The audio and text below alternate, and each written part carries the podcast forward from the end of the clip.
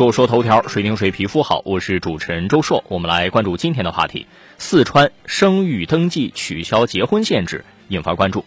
最近，四川卫健委发布《四川省生育登记服务管理办法》，自二零二三年二月十五号起施行，有效期五年。这个办法取消了对登记对象是否结婚的限制条件。将夫妻应当在生育前进行生育登记更改为凡生育子女的公民均应办理生育登记，这意味着生育登记不再以结婚与否作为前置条件，法律层面上再次明确了非婚生子不受歧视和限制。这个举措受到全网热议。对此啊，有评论解读说，四川出台新规，不结婚也可以随便生孩子。还有网友说，如此是否会对未婚先孕的现象间接纵容呢？也有人认为，这体现了我国对多元化社会现象的日趋宽容、开放的治理标准，彰显与时代发展所匹配的法治精神。四川卫健委这个措施，生育登记取消结婚限制，最终指向的是促进生育率提升。实际上，从取消社会抚养费。也就是俗称的不登记结婚生子会罚款开始，各地生育政策都在稳步可预期的变化着，最终目的啊都是让生育不再受到各种各样的限制。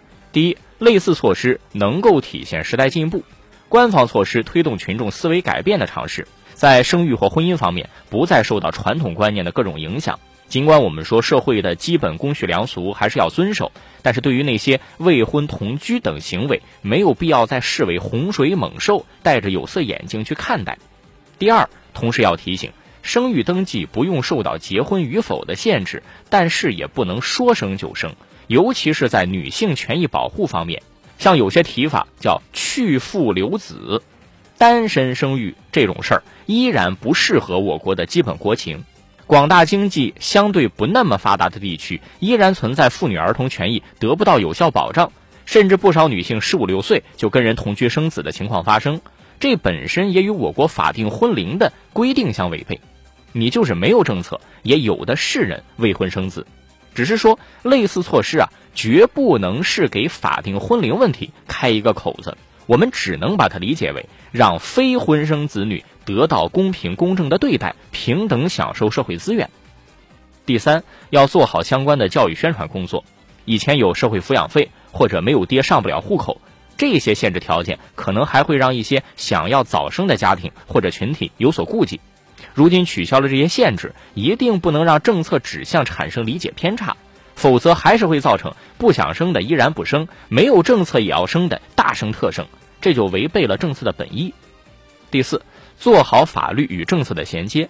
目前主流舆论认为，不想结婚但是想生孩子要受到社会舆论的包容，但是我有一个担忧：我国法定婚龄男性二十二周岁，女性二十周岁，这个不结婚生孩子是要在法定婚龄之前呢，还是法定婚龄之后呢？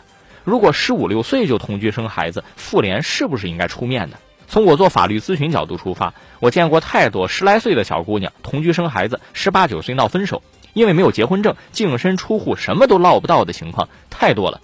而且十几岁就生孩子，那么极端点说，十四岁之前的幼女就跟人同居，你怎么界定？那就是刑法范畴了，是犯罪呀！一定不能让政策宣传的舆论导向有偏差。这些细节一定要落实、落细、落地。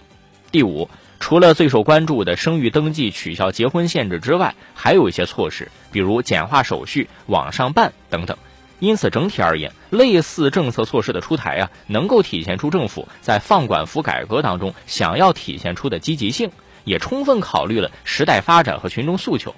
好措施更要有好的执行，才能在法治建设、措施推动和公信力保障上。取得多赢，说说头条，谁听谁皮肤好。我是主持人周硕，下期节目咱们接着说。